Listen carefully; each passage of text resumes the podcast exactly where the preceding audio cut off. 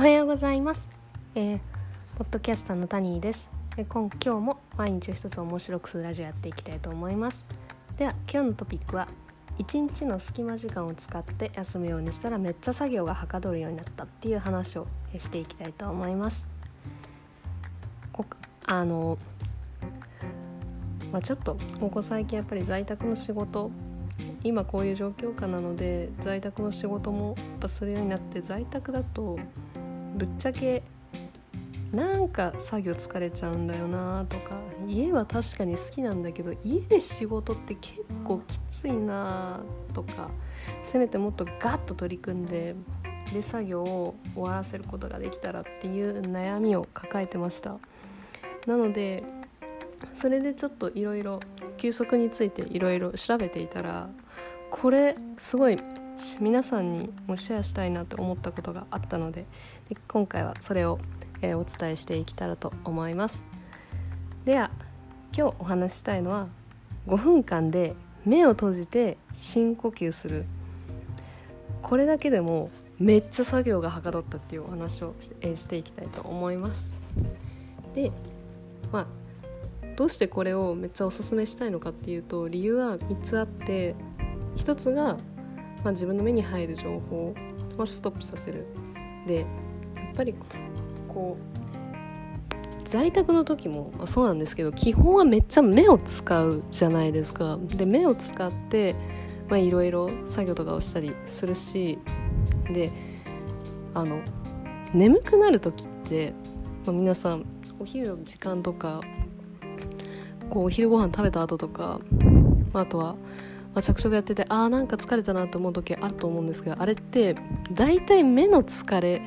だなって思う時がありませんか？私なんか疲れたなって思う時大体目があーなんかもう目が疲れたなって思う時が多いです。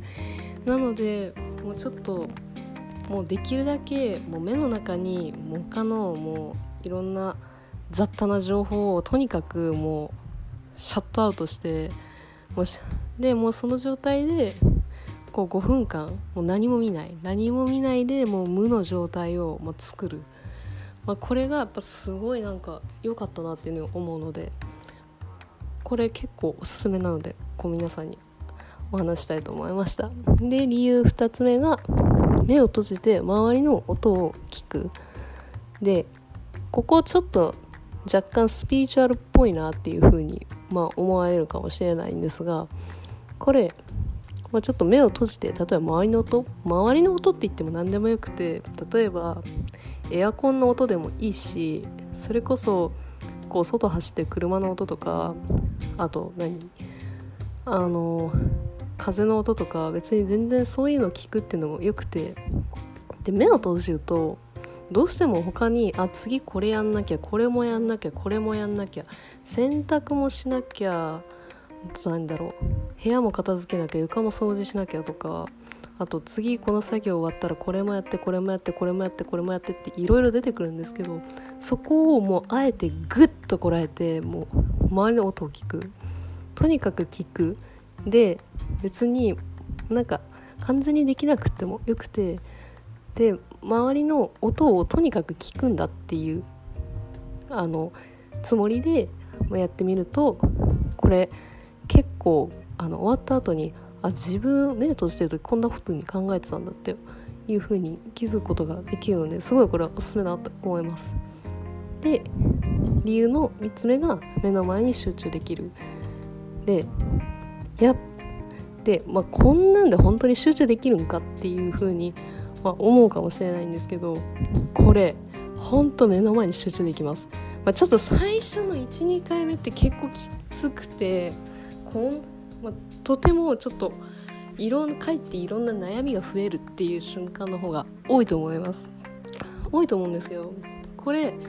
ちょっとずつちょっとずつ例えば1日に3回とかそれこそ朝とか昼とか夜とかそれの5分ずつ入れただけでもこう結構やっぱ目の前に集中できるなっていうふうに思っててでこう私もやっててこうなんだろう。こうアルコールを使わない状態のアルコールって言ったらあれなんですけどこうアルコールを使わないで本当にこうなんかなんかこうお酒を飲まれる方にはなんとなくわかると思うんですけどお酒飲んだ時ってこう結構こう自分の思ってることとかやりたいこと結構なんか人に話すことができたりとか普段なんだらこれやらないよなっていうようなことを結構ババババってやれちゃう時あると思うんですよ。アルコール入った勢いで掃除するとか。でやっぱこれがやっぱこれだけどアルコール入ってる時ってほぼ同時に自分のこうなんだろう脳も若干麻痺しちゃってる状態でもあるので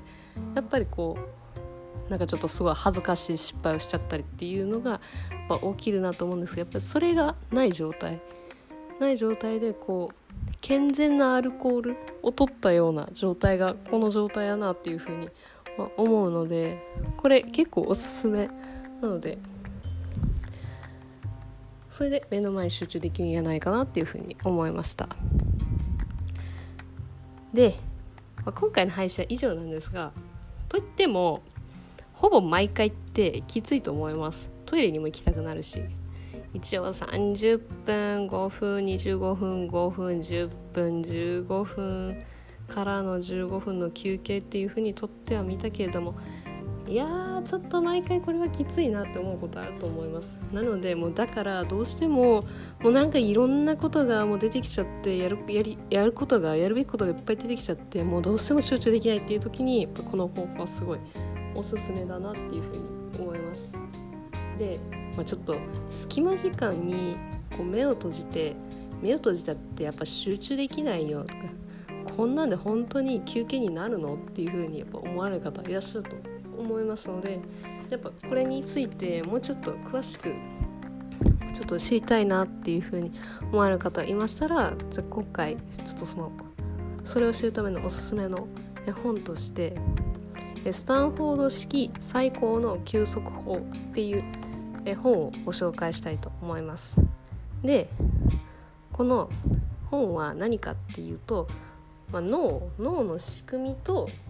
あと今まではスピリチュアの領域って言われていた瞑想。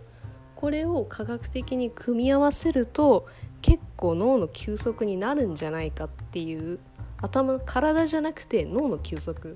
になるんじゃないかっていう風に言われて出る本なのでこれ結構読んでて私よかったなと思ったので今回おすすめの本としてこちらご紹介させていただきました。でもう一つご紹介したいのがアプリでのメントレっていうアプリがあるんですけどのメントレっていうのは、まあ、瞑想のアプリであのメンタリスト DAIGO さん今ちょっと DAIGO さんいろいろちょっと問題発言をしてすごい今いろんなところから叩かれて、はい、いらっしゃる方の方なんですけど、まあ、その方が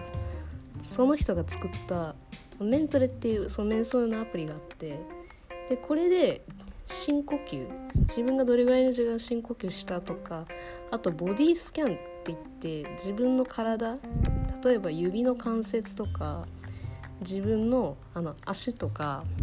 膝とかそういうところに集中して